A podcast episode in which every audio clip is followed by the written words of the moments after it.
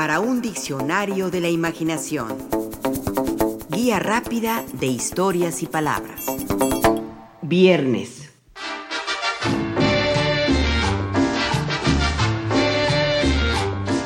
Viernes es un día, acaso uno de los mejores de la semana, porque es el último día laboral antes del merecido descanso de fin de semana. Gracias a Dios es viernes, expresamos con beneplácito, porque abandonaremos pronto la vida de la oficina, la vida godín, la vida del que trabaja para ganarse la vida, para dedicar el día a la chamba y la noche al baile, a la cantina, a divertirnos, al relajo. Lo mejor del viernes es que al día siguiente es sábado y no se trabaja, así que podemos gozar de los placeres del mundo y desvelarnos sin tener que estar en la oficina temprano, crudos y con ojeras. Es viernes y el cuerpo lo sabe, como afirma la consigna popular.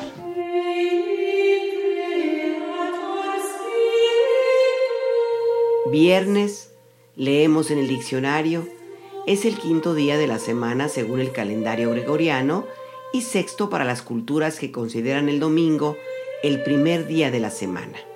El nombre de viernes proviene del latín Veneris dies o Día de Venus, en honor a la diosa de la belleza y el amor en la mitología romana. El Día de Venus es el día dedicado al amor y a sus placeres. No por nada esperamos con ansia ese día, y más aún su noche, noche de reventón y de antro, de cantina o de fiestas de amistades o familiares. Viernes de la ascensión de Venus, viernes, Veneris. Por cierto, hay una palabra muy cercana a viernes en cuanto a su etimología y es venerio Sí, refiriéndose a las enfermedades de Venus, aquellas que se transmiten por contacto sexual. Pero hay otro viernes famoso. Nos referimos a Viernes, gran e inolvidable personaje de la novela de Daniel Defoe, Robinson Crusoe.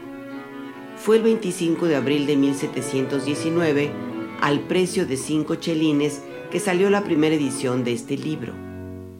Primero los londinenses y más tarde el mundo entero, dada la popularidad que en poco tiempo alcanzó esta novela, conocimos las aventuras de Robinson Crusoe, que pasó 28 años en una isla desierta, y de Viernes, el indígena caníbal que lo acompañó cuatro años en esa remota y aislada región, y luego en otras aventuras por Portugal, España, Inglaterra y Brasil.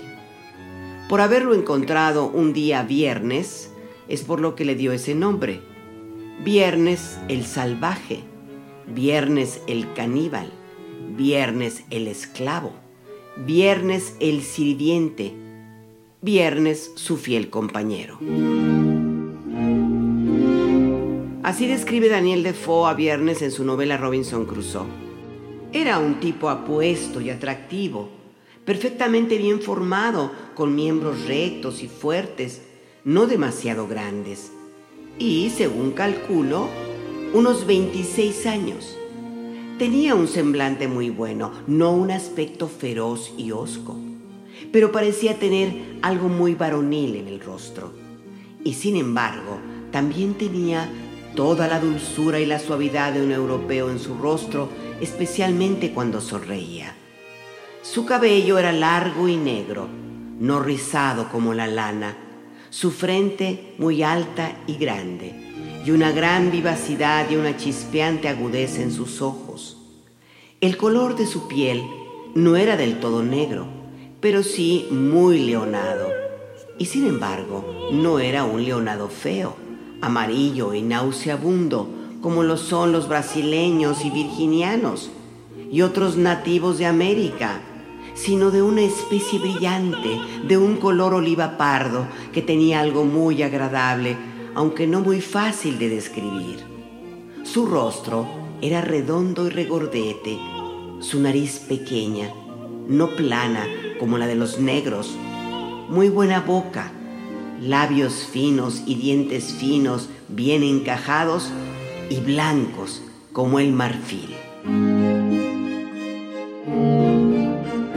En la novela Viernes, en agradecimiento porque Robinson Crusoe lo ha salvado a él y a su padre de ser devorado por caníbales, se convierte en su sirviente, en su fiel acompañante.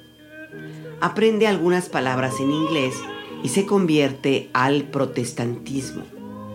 Adora al dios Benamuke y pertenece a la etnia de los caribes.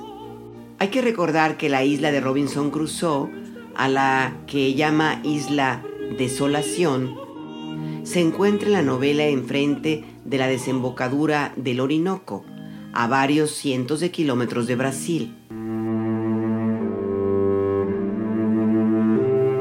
Pero hay otro viernes, todos ellos emanados de esa gran novela primigenia llamada Robinson Crusoe.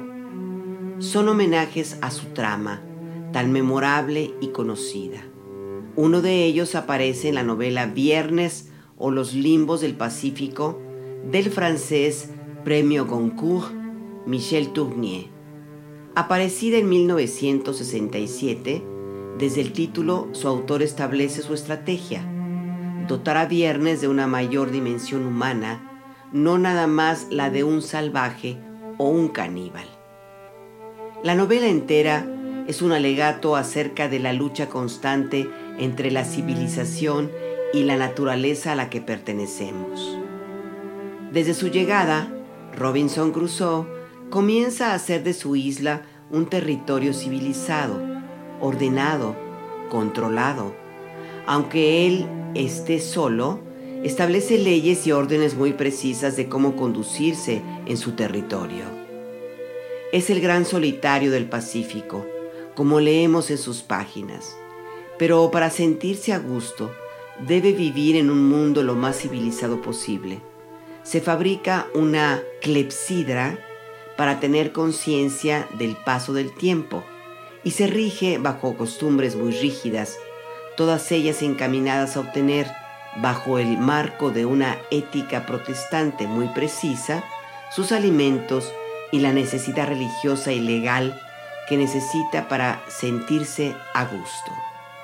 A diferencia del personaje de Defoe, la isla del personaje de Tournier no se llama desolación, sino esperanza. La irrupción de Viernes trastorna por completo su concepción del mundo.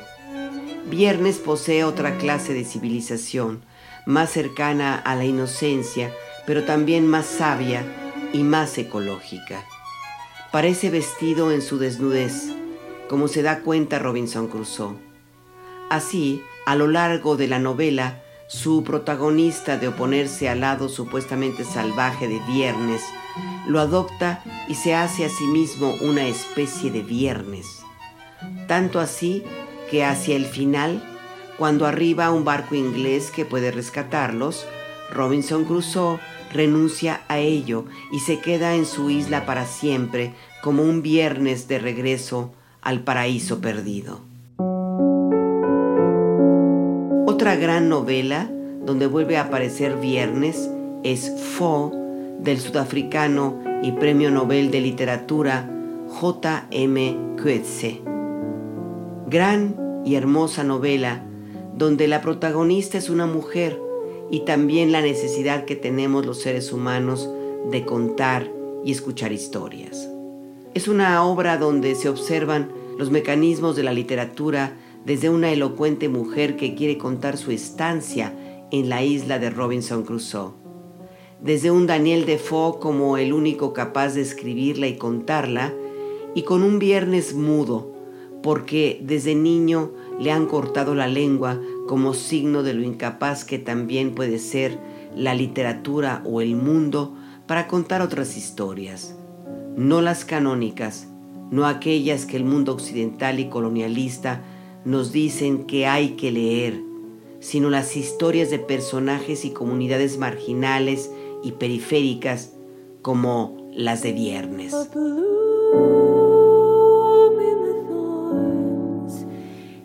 Si en Robinson Crusoe, la novela de Daniel Defoe, Viernes aparece como una figura inmortal en su caracterización de salvaje y caníbal, en Viernes o los limbos del Pacífico y en Fo de Tournier y Coetzee, respectivamente, la figura de Viernes se dignifica.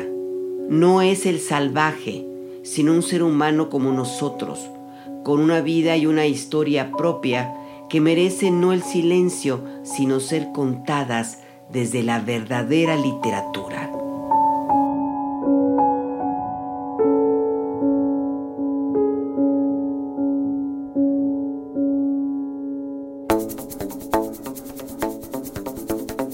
Participamos en este programa Juan Ramírez, Rafael Méndez, María Eugenia Pulido, Mauricio Carrera y Pilar Muñoz.